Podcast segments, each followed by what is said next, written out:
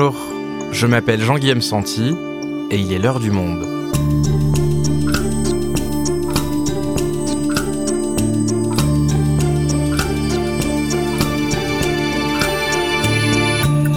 Aujourd'hui, c'est un mot qui n'arrête plus de faire polémique au point où l'on ne sait plus vraiment ce qu'il veut dire, le wokisme.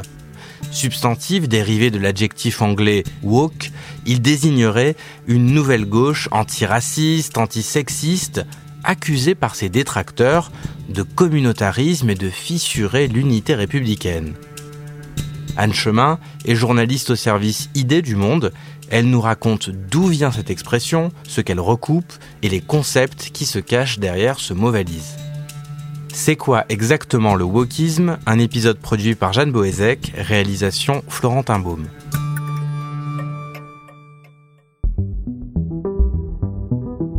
Nous sommes le 13 octobre 2021 à la Maison de l'Amérique latine à Paris. Quelques 200 personnes se sont rassemblées ce mercredi soir à l'initiative du ministre de l'Éducation nationale, Jean-Michel Blanquer. On y trouve l'ancien directeur de Charlie Hebdo et de France Inter, Philippe Val, la philosophe Elisabeth Badinter ou encore la députée La République en marche, Aurore Berger. Et tous se sont réunis pour lancer le think tank, comme on dit, c'est-à-dire un groupe de réflexion de Jean-Michel Blanquer, son nom, le Laboratoire de la République. Alors, le ministre de l'Éducation nationale tente bien d'expliquer le but de ce groupe, lutter contre les pensées de la fragmentation, dit-il, combattre, je cite, les attaques symétriques de l'extrême gauche et de l'extrême droite, mais il y a surtout un terme qui qualifie l'ennemi désigné de Blanquer, le wokisme. C'est son nouveau cheval de bataille, comme il l'indique sur la radio Europe 1. Il faut savoir regarder ce qui vient saper euh, la démocratie et saper la, la, la République. Le wokisme est clairement cela, pour différentes raisons. Alors qu'est-ce exactement que ce wokisme? Menace-t-il vraiment l'égalité républicaine entre tous les citoyens? On parle de quoi en fait exactement?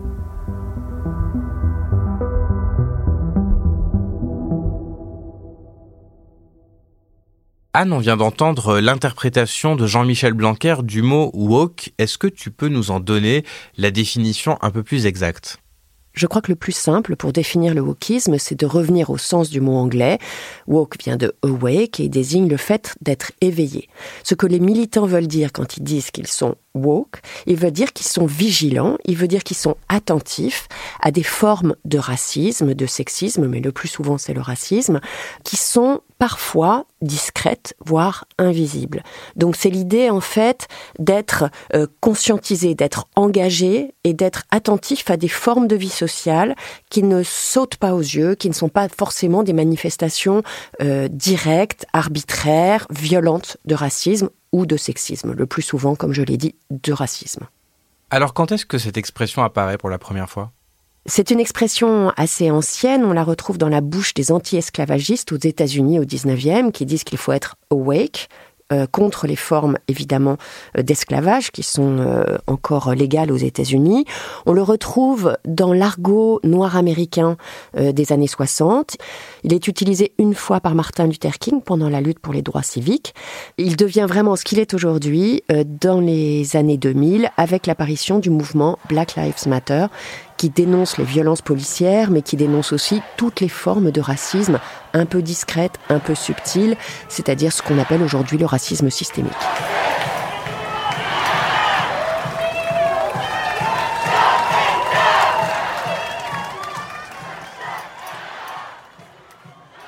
Donc dans ce que tu nous dis, c'est plutôt positif au fond être woke, c'est-à-dire être éveillé aux discriminations. Mais quand je lis Twitter aujourd'hui et tous ces débats que l'on trouve en ligne, euh, j'ai plutôt l'impression que c'est négatif, que c'est utilisé par les ennemis proclamés du wokisme, qu'on utilise woke comme une insulte. Comment l'expliquer?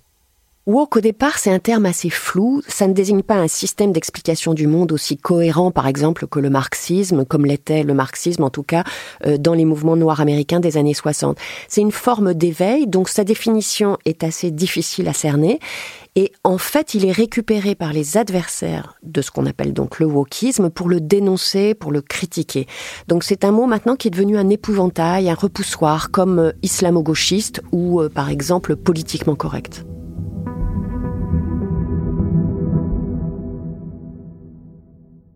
Alors, puisqu'on a bien compris que le mot woke veut un peu tout et rien dire, en tout cas que cette notion est extrêmement floue, on va essayer de le comprendre par un biais détourné, euh, celui de la définition du racisme dont tu viens de parler. Alors, comment est apparu le racisme en France? Alors le racisme, il apparaît il y a longtemps, mais dans un contexte euh, très particulier, c'est celui de l'esclavage. Catherine Kokri-Vidrovitch, qui est une historienne, dit que euh, les contacts entre les populations européennes et les populations africaines au XVIIe, euh, au XVIIIe siècle en Afrique sont des contacts plutôt pacifiés où il n'est pas encore question de race et d'infériorité raciale. Ce qui va arriver, c'est l'esclavage. Et avec l'esclavage commence la racialisation du monde on va déporter 12 millions d'Africains vers les États-Unis, vers l'Amérique du Sud. Et quand on fait cet immense système de traite négrière, il faut justifier les raisons pour lesquelles on s'autorise à mettre en esclavage une partie de l'humanité. Et c'est à partir de ce moment-là que non seulement on va organiser l'ordre social autour de la notion de race, mais on va hiérarchiser les races en les définissant et en leur attribuant un certain nombre de qualités ou de défauts. C'est-à-dire qu'on ne va pas mettre en place l'esclavage parce qu'on est raciste, on va inventer le racisme pour justifier l'esclavage de masse. Oui, c'est exactement ça. Et c'est une chose qu'on ignore souvent. Euh, jusque, en gros, euh, la traite négrière, l'esclavage est une situation qui arrive à des gens qui sont blancs, et d'ailleurs esclaves, ça vient de slave. C'est-à-dire ce sont souvent des gens qui sont capturés dans des zones de guerre, et ça peut être des Bulgares, des Roumains, etc. À partir de la traite négrière, l'esclavage va être réservé aux Noirs et à ce moment-là, la question de la servitude va être associée à la couleur de la peau. Et c'est comme ça qu'on va construire les hiérarchies raciales.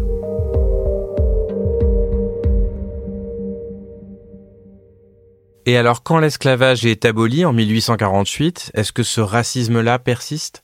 Le racisme va persister après l'abolition de l'esclavage en 1848, mais il va se transformer pendant la traite négrière, le racisme, c'est un racisme biologique, hiérarchisé, inégalitaire, qui dit il y a plusieurs races humaines et il y en a qui sont supérieures les unes aux autres.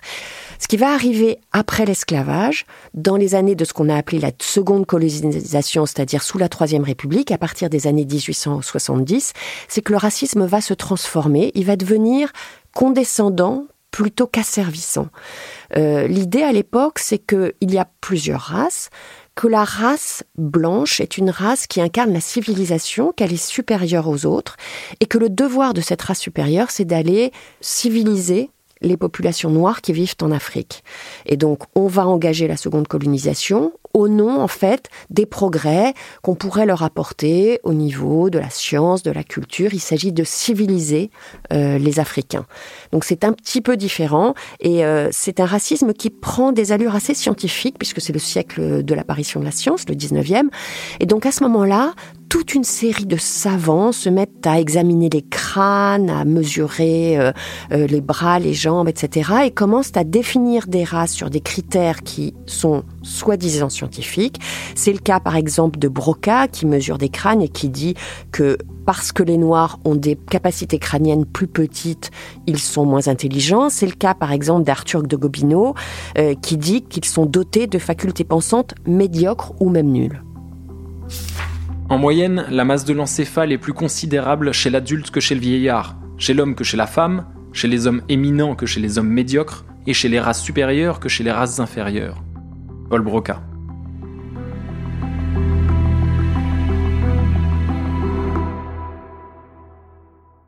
Tu nous disais tout à l'heure que les gens ne s'accordaient plus sur la définition du racisme euh, entre woke et non woke. Alors là, je pense qu'on peut dire que ces classifications euh, pseudo-scientifiques sont racistes. Quand est-ce que ce consensus-là apparaît sur le fait que tous ces discours-là sont du racisme? La grande rupture, c'est la Seconde Guerre mondiale. Au lendemain de la libération, il y a toute une série d'instances internationales qui voient le jour et dont le premier mouvement, c'est évidemment de tirer les conclusions du drame qui vient de se passer, la Shoah, qui a fait 6 millions de morts et qui est lié au fait qu'on ait proclamé qu'il y avait plusieurs sortes d'êtres humains et que certains étaient supérieurs à d'autres. Donc à partir de ce moment-là, dans ces instances internationales, la première chose qu'on fait dans les chartes et les textes qu'on rédige au sein de ces instances, c'est de proclamer qu'il n'y a pas plusieurs races et que tous les êtres humains sont égaux.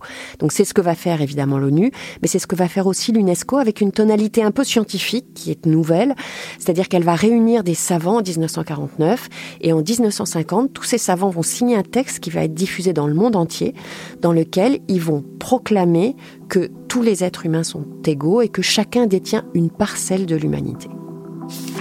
Les savants s'accordent en général à reconnaître que l'humanité est une et que tous les hommes appartiennent à la même espèce, Homo sapiens. Le courrier de l'UNESCO, juillet et août 1950.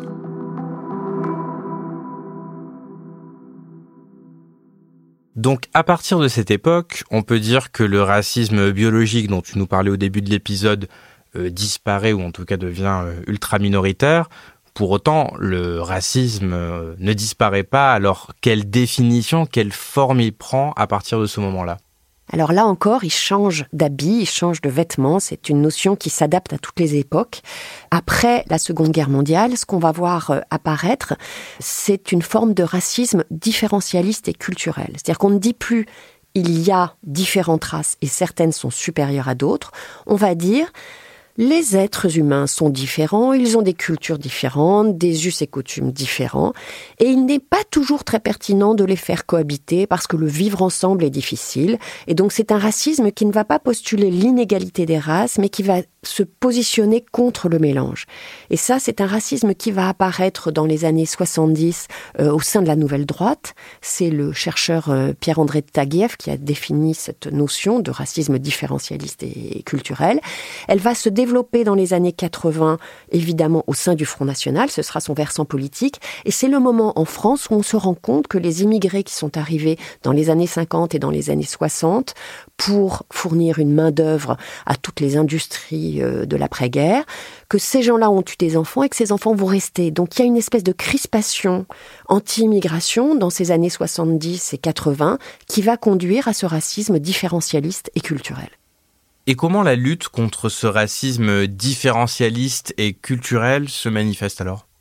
Alors à l'époque, cet antiracisme va être un antiracisme qu'on va qualifier rétrospectivement de moral. C'est l'antiracisme qui émerge par exemple avec la marche des beurs en 1983, qui émerge ensuite avec l'apparition de SOS Racisme. C'est l'idée touche pas à mon pote, c'est l'idée de la solidarité, c'est l'idée de la générosité, c'est la promotion du mélange, de la mixité, du métissage. C'est-à-dire l'idée c'est de dire il y a des gens dans cette société qui n'ont pas encore découvert les vertus euh, du vivre ensemble. Ce sont des brebis galeuses de la démocratie, ce sont des gens qui ont des idées radicales et il faut les combattre politiquement, mais il faut aussi leur expliquer que le racisme est une chose mauvaise qui pollue les relations entre les hommes. Donc on va dire rétrospectivement que cet antiracisme est un antiracisme moral. Il s'adresse avant tout à des individus qui sont racistes.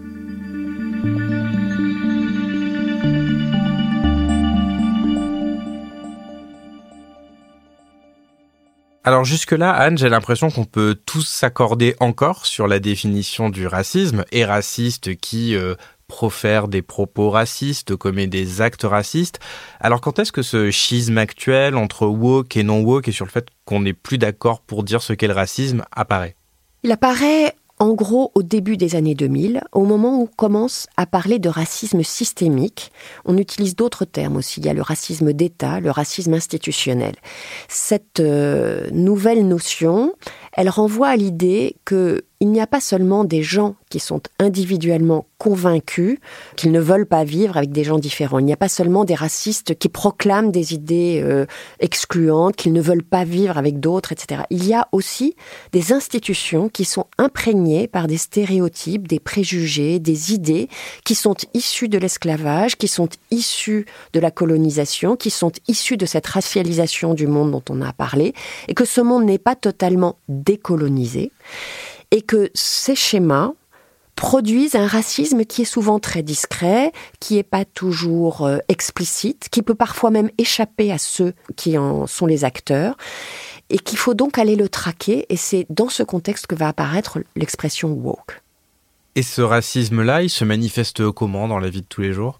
Ce racisme-là, il se manifeste non pas par des insultes ou des actes racistes, il se manifeste par toute une série de micro-agressions, de petites discriminations, euh, de petits décalages qui forment au bout d'un moment une expérience partagée de la discrimination.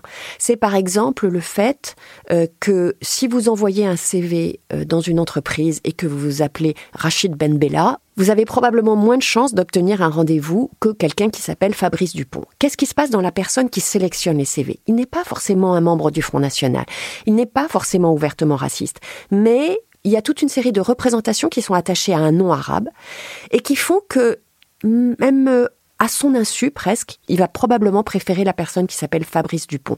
Et il va peut-être même ne pas en avoir conscience. Et c'est de là que vient la notion de privilège, hein. c'est-à-dire que quand on est une personne blanche, on subit moins de discrimination, on peut trouver un appart plus facilement, on peut trouver un boulot plus facilement, on subit moins de contrôle de police, on jouit d'un privilège dont on ne se rend pas compte, c'est ça? Oui, effectivement, le privilège blanc, c'est une notion qui a été évoquée aux États-Unis par un auteur qui s'appelle Webb Dubois et qui consiste juste à dire que les blancs ont un privilège parce qu'ils ne sont pas victimes de discrimination.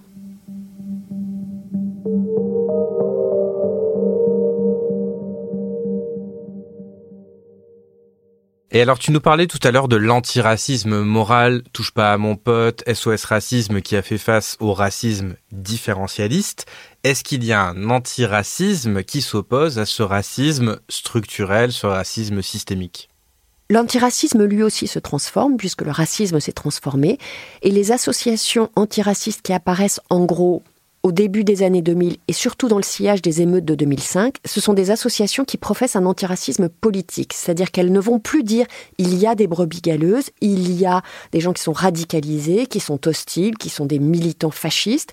Ils vont dire oui, ça, ça existe, mais il faut envisager le racisme de manière plus large et donc l'antiracisme de manière plus large. Il ne s'adresse pas seulement à ces personnes, il s'adresse aussi à tous ceux qui à leur insu, parfois sans le comprendre, sans le savoir, ont des comportements qui peuvent parfois être discriminatoires.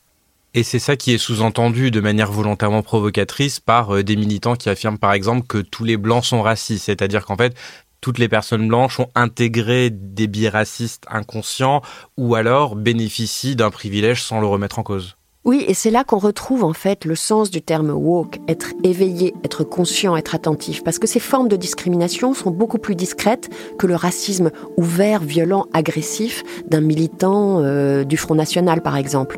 Donc c'est là où on peut revenir à l'exemple de ce recruteur, c'est être attentif à ce geste qui vous conduit à écarter un CV parce que le nom est arabe ou parce que le nom est africain, parce qu'on a des préjugés dans la tête dont on n'a pas forcément conscience. C'est être attentif non seulement à des formes de violence ou d'agression, mais des formes de condescendance ou d'exclusion.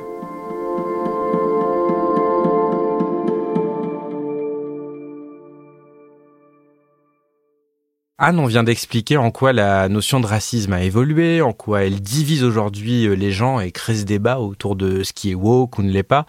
Euh, pour autant, j'ai le sentiment qu'on ne l'emploie pas seulement ce mot woke uniquement autour de la question du racisme. Euh, quand euh, l'ancienne candidate à la primaire écologiste Sandrine Rousseau explique par exemple que son compagnon est déconstruit, on l'accuse également d'être woke. Comment expliquer que ce terme dépasse les frontières de l'antiracisme? Parce qu'en fait, il y a eu un chemin commun entre le féminisme et l'antiracisme.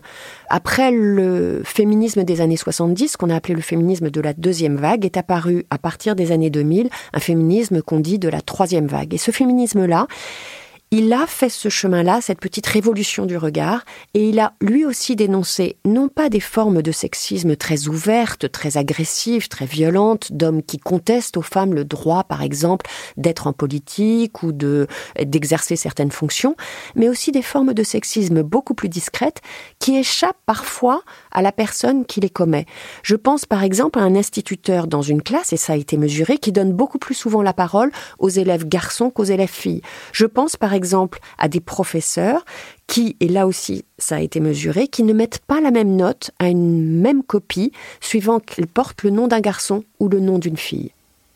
Et cette révolution du regard, comme tu dis, en fait, on peut l'appliquer à toutes les formes de discrimination qui existent. On peut dire qu'on est dans une société qui est euh, raciste structurellement, comme tu le dis, sexiste également, mais on peut dire aussi euh, homophobe, transphobe. C'est là aussi que vient ce mot euh, d'intersectionnalité?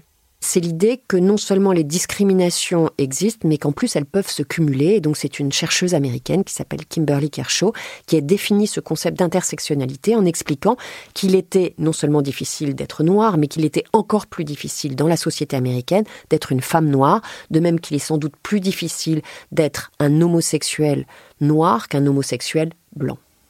Et alors pour conclure, Anne, euh, tous ces militants euh, dits woke qui réfléchissent, qui sont vigilants à ces formes de discrimination plus discrètes, pourquoi est-ce que ça hérisse le poil de toute une partie du monde politique aujourd'hui, notamment de Jean-Michel Blanquer? Qu'est-ce qui est reproché à cette pensée-là? Alors ce que Jean-Michel Blanquer et beaucoup d'autres, ce qu'on appelle souvent les républicains, reprochent à la pensée woke, c'est d'être contre l'universalisme. On leur reproche de briser l'universalisme républicain.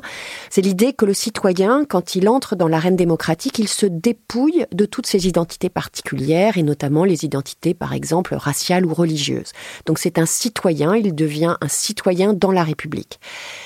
Ce que disent Jean-Michel Blanquer et un certain nombre d'opposants au mouvement woke, c'est que ce mouvement réassigne les gens dans leur identité particulière. Donc, au lieu de les encourager à l'universel, il les encourage à cultiver des identités personnelles et même parfois à cultiver des identités raciales. C'est ce que dit Elisabeth Badinter. Elle dit en fait c'est le retour de la notion de race puisque ceux qui sont victimes de racisme disent je suis victime de racisme parce que je suis noir ou parce que je suis arabe et ils développent des associations qui ont pour point commun cette expérience partagée de la discrimination. Donc pour Elisabeth Badinter par exemple, c'est le retour de la notion de race. Et que répondent ces mouvements à ces accusations? Ces mouvements ne disent pas qu'ils veulent renoncer au principe même de l'universalisme républicain.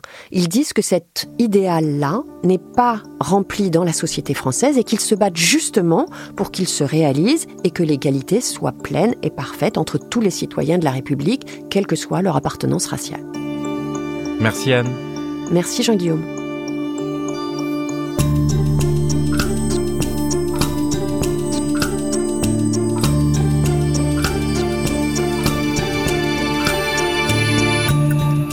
Si vous souhaitez en savoir plus sur tous ces concepts et leurs histoires, vous pouvez aller consulter tous les articles de Anne Chemin et du service ID en allant vous abonner sur lemonde.fr. C'est la fin de l'heure du monde, le podcast quotidien d'actualité proposé par le journal Le Monde et Spotify. Pour ne rater aucun épisode, vous pouvez vous abonner gratuitement au podcast sur Spotify ou nous retrouver chaque jour sur le site et l'application lemonde.fr.